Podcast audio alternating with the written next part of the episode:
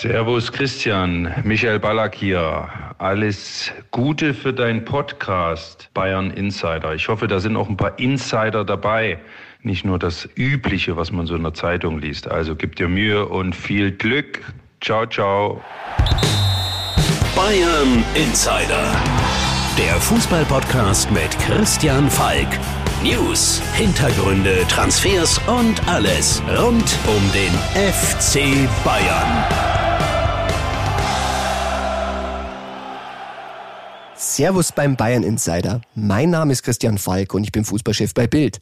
Danke, dass du reinhörst. Mit der Sonderfolge des Insider Spezial habe ich dir ja bereits ganz aktuell vom Nagelsmannhammer berichtet. Heute wollen wir bei der spektakulären und teuersten Trainerverpflichtung der Ligageschichte ein wenig in die Tiefe gehen. Geld war natürlich mitentscheidend. Julian Nagelsmann und der FC Bayern hatten dabei aber auch ein längeres Vorspiel. Wir blicken zudem mit Sören Lerby, dem jüngsten Trainer der Clubgeschichte, in die 90er zurück, wie es ihm damals als 33-jährigen Bayern-Trainer ging. Und ich frage einen seiner damaligen Spieler. Was erlaube Strunz? Versichert hat sich vertraglich auch der FC Bayern, dass Nagelsmann ganze fünf Jahre bleiben soll. Kaum ist der Deal perfekt, wer meldet sich prompt vom Tegernsee zu Wort? Nagelsmann ist eine sehr gute Wahl lässt Uli Hoeneß wissen. Ein Schelm, wer denkt, der Ex-Präsident hätte da nicht wieder im Hintergrund. Aber lassen wir das. Fix gemacht haben den Deal-Vorstand Oliver Kahn und Hassan Salihamidzic. Dass Uli Hoeneß als großer Nagelsmann-Befürworter gilt, ist kein Geheimnis. Auf der legendären Ratern-Couch des Bayern-Patrons saß Nagelsmann schon 2015 im Hoeneß-Büro. Damals wollte Uli Hoeneß ihn für die U19 der Bayern holen. Der Idee seines Freundes Uli schob aber Hoffenheim mit 10 Dietmar Hopp ein Regel vor. Der sagte Nagelsmann zu, wenn du bei der TSG bleibst, wirst du in Zukunft unser Chefcoach. Das Versprechen hat Hopp dann 2016 eingelöst. Trotzdem war Hönes bereits 2017 wieder mit Nagelsmann im Gespräch. Du erinnerst dich, das war als Nagelsmann mit der roten Jacke in der Allianz Arena auftauchte. Cooles Signal an den FC Bayern übrigens. Rummenigge war damals aber gegen die Verpflichtung. Sein Urteil? Zu jung. War damals auch. Also zumindest noch jünger als jetzt. Warum ich die Höhnes-Anekdoten jetzt erwähne? Der damalige Manager hat 1991 schon mal einen 33-Jährigen zu Bayern geholt. Bei seinem Amtsantritt war der damalige Jupp Heinkes Nachfolger sogar drei Monate jünger als Nagelsmann. Und darum rufe ich Sören Lerby jetzt an. Bayern Insider. Der Legendentalk. Hallo, hier ist Sören. Hallo, da ist der Christian. Vielen Dank, dass du mitmachen willst. Freut mich sehr wie du zu Bayern gekommen bist. Ich habe nachgerechnet, äh, waren es 33 Jahre und acht Monate warst du alt. Ähm, wie war das für ja. dich, vor dieser Mannschaft zu stehen, wo einige vielleicht ja, gleich alt oder? In, in je, ich bin in jedem Fall billiger denn Nagelsmann. also ich, muss mit, ich, ich, muss in jedem Fall noch mit Bayern darüber reden, dass ich, ich komme vor gar nichts. Ich, sie hat mich äh, schon nichts bekommen. das war, war, völlig umsonst. Das ist natürlich ähm, ein völlig Schnäppchen. umsonst, ja. Wenn man jetzt nochmal zurückdenkt, äh, wie du damals kamst, wie ich glaube, Uli Hoeneß hat dich angerufen. Äh, hast du im ersten Moment gedacht, der Uli ist verrückt geworden? Nein, weil der, der, alle haben gedacht, wo ich aufgehört habe, ich wäre Trainer. Mhm. Aber ich habe überhaupt nicht schon, äh, ich habe mit Udo Lattek, der was bei Köln und so weiter, aber ich wollte eigentlich nicht. Und, aber bei Bayern konnte ich nicht Nein sagen. Das ist, mhm. das ist ein, ein Verein, der mir zum Herzen liegen und da, darum aber ne, der muss normalerweise, aber ich habe nicht so Trainer ist man wahnsinnig abhängig von dem Ergebnis. Mhm. Und das ist das Schönste, was ich gelernt habe von diesem Job, ist, dass es nicht für mich ist, weil du ist, musst bereit sein, um, um, um, um zu akzeptieren, dass, dass Leute da vielleicht nicht so viel Ahnung haben, über dich entscheiden. Mhm. Das ist natürlich aber das ist, so ist das. Und darum ist, wenn du als Trainer auf diesem Niveau muss man auch immer Respekt haben. Das ist, das ist nicht, das ist nicht einfach. Du warst ja praktisch noch fast Spieler und plötzlich stehst du, stehst ja, du vor. Da war ich Spieler, ich war, da war ein, natürlich, das ist genau 30 Jahre her. Mhm. Und ja, da, dann, ich habe überhaupt nicht gedacht, um Trainer zu werden. Und das ist, weil ich so ein guter Verhältnis und mit München und mit, äh, mit Uli und alles, dass ich das gemacht habe, aber überhaupt keine Erfahrung gehabt oder äh, keine Praxis. Das wäre nicht mehr möglich. Da war damals dann, und da bin ich natürlich auch hinterher äh, rangekommen, dass man natürlich äh, braucht gewisse Erfahrung um so einen Job. Das ist nicht Spieler, das ist Trainer, das ist ein ganz anderer, ein ganz anderer Business. Bei deinem Trainerdebüt bei Bayern waren ja noch Raimund Aumann, Hansi Pflügler, Manni Schwabel oder Roland Wohlfahrt im Team, mit denen du ja 1986 noch zusammengespielt hattest. Da waren gewisse äh, Spieler, wo ich äh, äh, viele Jahre mit zusammengespielt habe. Aber das ist, das ist, das ist das Problem nicht. Das ist nur, dass, dass man braucht äh, eine Praxis, äh, Erfahrung, um, um, um, um das zu machen. Und dann ist, glaube ich nicht, das Alter ist nicht das Wichtigste. Der Julian Nagelsmann ist natürlich sehr jung angefangen. Mhm. Und äh, so, da hat viele Jahre Erfahrung jetzt und ja. Wenn du Nagelsmann Karriere verfolgt hast, hast du am Anfang so ein bisschen gedacht, wow, das ist schon sehr, sehr jung, auch wie er bei Hoffenheim war. Hast du da schon mal gezweifelt, weil jetzt hat er es ja schon bewiesen, aber damals war das natürlich schon sehr überraschend. Ja, natürlich, der, der ist ein guter Trainer, äh, der ist ein riesen äh, Talent, der jetzt sein, ein, der größte Club in, in Deutschland, dann einer den größten Clubs in, in Europa. Und dann jetzt muss, muss der Titel gewinnen. Ne? Das ist natürlich der nächste Schritt. Genau, das ist auch eine entscheidende Frage. Er hat bisher noch keine Titel gewonnen. Meinst du, das macht ihm das Arbeiten schwieriger mit Stars, die wie Thomas Müller oder, oder andere Spieler schon so sieben bis zehn Meisterschaften gewonnen haben? Der, der, der, der, der Thomas und, und, und, und, und diese Spieler, die haben so eine Wahnsinn Ambitionen und jedem Jahr will sie gewinnen und dann haben sie natürlich gesagt, das geht weiter. Die werden nicht aufhören. Die haben das, das, das richtige Blut, um bei Bayern zu spielen. Die müssen jedes Jahr gewinnen. Ja, hast du ein gutes Gefühl mit Nagelsmann und Bayern? Er ist ja auch sehr, sehr selbstbewusst.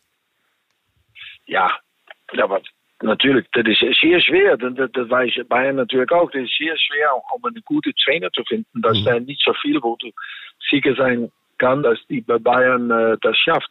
Julian ist natürlich ein Mann, der alle Voraussetzungen haben, um, um, um, um diesen Job zu machen. Und ja, das ist auch richtig, um Bayern neue Wege zu gehen und eine, äh, die nächste Generation zu machen, um Bayern immer oben zu bleiben. Ne?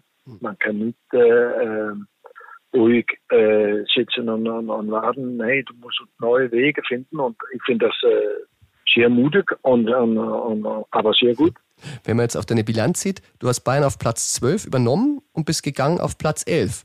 Also du hast dich auf jeden Fall mal einen Platz verbessert. Das ist natürlich für Nagelsmann eine hohe, hohe Messlatte. Ich, gehe nicht in die Historie als erfolgreicher Trainer bei Bayern. Das ist, das ist klar. Super. Ja, ja. Wunderbar. Okay. Ähm, Wunderbar. Vielen Dank für deine Einschätzung und ähm, ja. wir hören uns. Viel Spaß da. Ciao.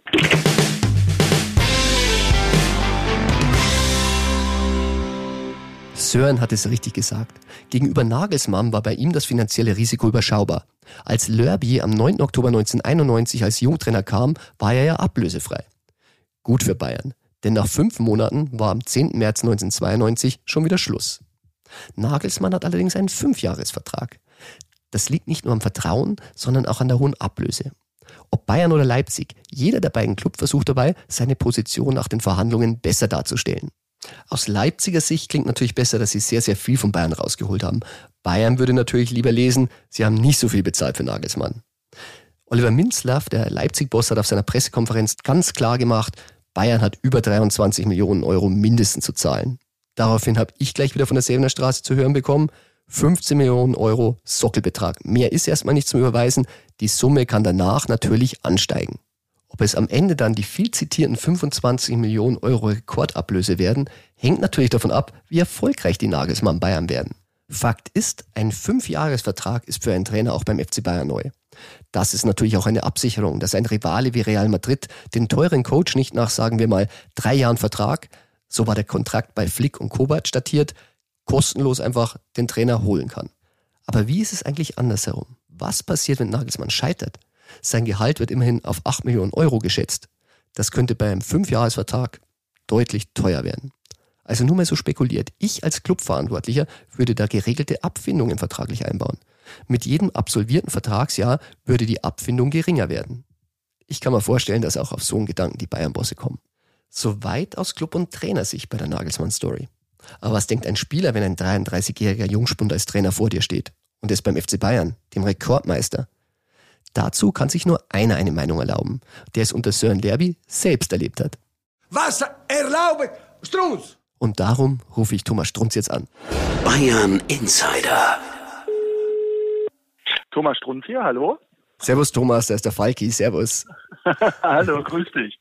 Du, ich rufe dich an, weil ich habe mit einem Ex-Trainer von dir telefoniert und der Ex-Trainer, der ist äh, nicht Giovanni Trapattoni, sondern der war. Ah, okay, das, das ist aber eine Überraschung. Da ist mal Abwechslung. ja, genau. Der Kandidat war viel, viel jünger als Trapattoni zu deiner Zeit. Äh, es war Sören Lerby. Und da wollte ich mal fragen, wie ist es? Ich meine, du warst damals Anfang 20, aber trotzdem, wenn so ein 33-Jähriger, der kurz vorher noch selber Fußball gespielt hat, plötzlich vor der Mannschaft steht. Wie hast du das empfunden? Ja, das, das war natürlich schon ein harter Bruch damals, weil wir hatten Heinkes vorher weil der ja schon sehr erfolgreich gearbeitet hat, auch äh, beim FC Bayern ja Meister geworden ist. Und dann kam Sören Lörby und alle waren natürlich gespannt und ja, man hat ihm halt auch gleich zu Beginn halt auch angemerkt, dass er keine Trainererfahrung hat, mhm. dass er noch nie so vor einer Mannschaft gestanden äh, ist und und äh, Ansprachen gehalten hat und also das war schon vom ersten Moment an irgendwie klar, dass das auf jeden Fall für alle Beteiligten eine schwierige Situation wird. Hm. Ja, die haben ein bisschen wahrscheinlich nervös gewirkt, räumt er selber ein und unerfahren. Ist auch immer ja. irgendwie was Kurioses, ein Fehler passiert, wo du sagst, wäre ein erfahrener Trainer nicht passiert?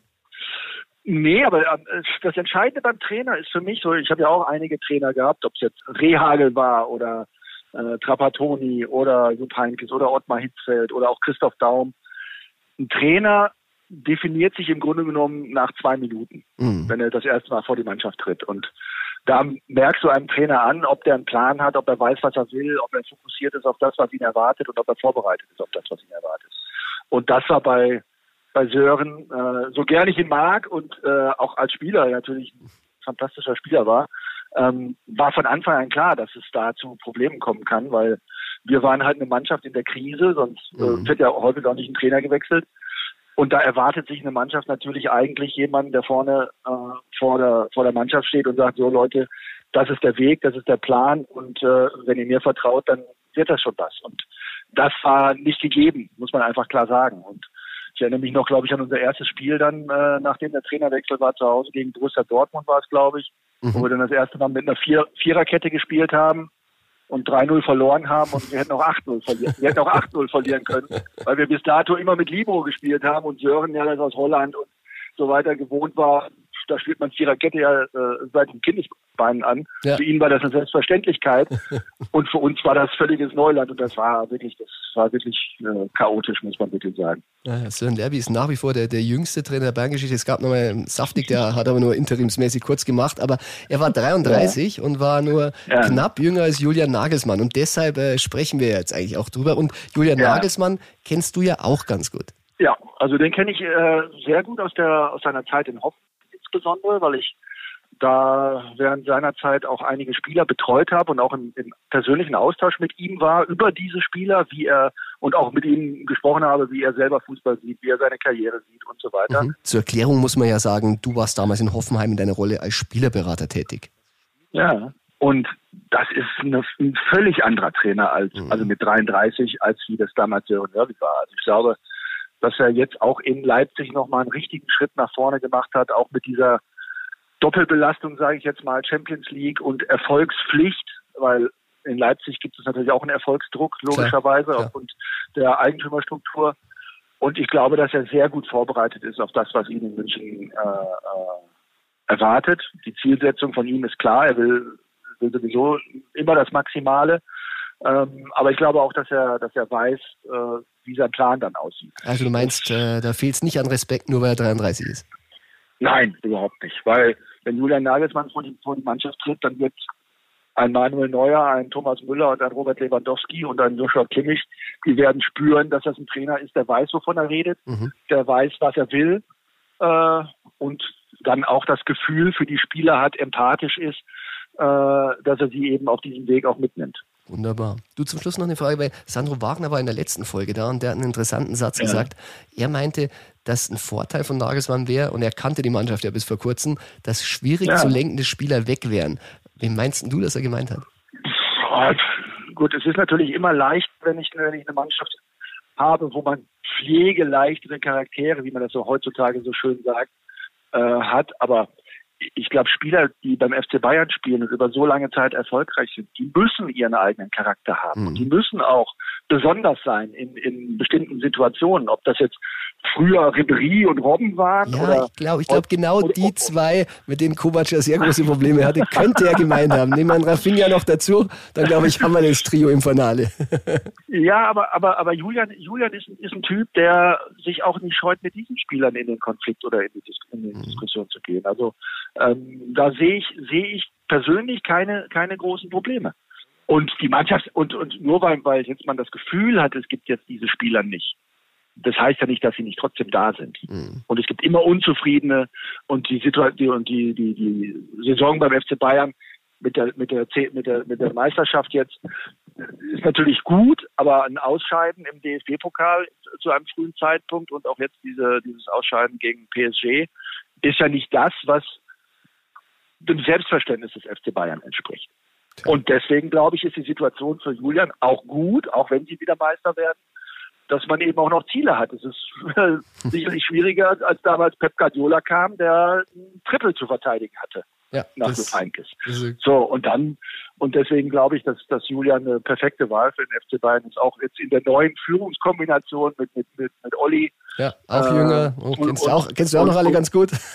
Genau, ja, mit Olli war ich im Doppelzimmer zusammen, äh, als es noch Doppelzimmer beim FC Bayern gab. Und er hat also, dich nicht nachts gebissen oder so? nein, nein, äh, nein, nein, äh, zum, zum Glück nicht. Nee, Olli ist ein, ist ein super, super lustiger und super, super Typ, äh, wenn er nicht auf dem Platz gestanden hätte. Ansonsten, das sind zwei, zwei unterschiedliche Menschen gewesen. Aber, aber ich kam super mit ihm aus und deswegen äh, glaube ich auch, dass, dass es von der, von der Teamarbeit, die da notwendig ist, um, um ganz große Titel einzufahren, dass es da keine Probleme gibt. Klingt wie ein FC Bayern 2.0. Wir sind sehr, sehr gespannt. ja. auch, auch ob noch jemand aufs Zimmer muss mit Oliver Kahn, das ist, traut sich auch nicht jeder, aber wir werden sehen. ich habe es überlebt. Ich ja. habe es überlebt, wie, wie, du jetzt, wie du, wie du gerade hörst. Wunderbar. Thomas, immer schön von dir zu hören. Hat mich gefreut, ja, dass du beim Bayern Insider dabei bist und wir hören uns wieder. Ja, ich freue mich. Alles klar. Ciao. Dir eine schöne Zeit. Servus. Ciao. Im Doppelzimmer mit Oliver Kahn, das kann man sich aus heutiger Sicht gar nicht mehr vorstellen. Aber damals war es so, wie die Bayern immer noch die Trainingslager vor dem Spieltag, vor Heimspielen am Tegernsee im Alpina Bachmeier gemacht haben. Und das zeigt ja auch irgendwie die Leistungen von Thomas Strunz jetzt in einem ganz, ganz neuen Licht. Nach einer Nacht mit Oliver Kahn, ich glaube, dann hat man auf dem Platz vor gar nichts mehr Angst. Ein Thema, das in unserer Trainerfolge auf gar keinen Fall fehlen darf. Wie geht es eigentlich mit Hansi Flick und der Nationalmannschaft weiter? Wird der aktuelle Bayern-Coach nun Bundestrainer nach der EM? Hinter den Kulissen laufen schon zarte Gespräche zwischen Bayern und dem DFB. Weil der DFB erklärt hat, keine Ablöse zahlen zu wollen, Bayern aber dennoch eine Entschädigung möchte, wird nach einem Kompromiss gesucht. Beide Seiten möchten das Gesicht wahren. Ich habe gehört, es könnte auf ein Freundschaftsspiel hinauslaufen. Deutschland gegen Bayern. Die Einnahmen bekäme dann natürlich der Rekordmeister. Und es wäre auch ein schönes Bild in der Allianz Arena. Auf der einen Trainerbank Julian Nagelsmann, auf der anderen Hansi Flick. Es wäre schon ein schönes Happy End dieser Story. Das war's auch schon wieder mit der Folge des Bayern Insiders. Ich hoffe, dir hat Spaß gemacht. Wenn ja, abonniere den Bayern Insider gerne in deiner Podcast-App. Und auch wenn am Wochenende spielfrei ist, vergiss nicht, ein bisschen was geht immer. Bayern Insider, der Fußball-Podcast mit Christian Falk. Du hast Lust auf mehr Insider-Informationen? Folge Falki in der Facebook-Gruppe Bayern Insider oder auf Twitter und Instagram unter @cfbayern. C für Christian, F für Falki und dazu ganz viel Bayern.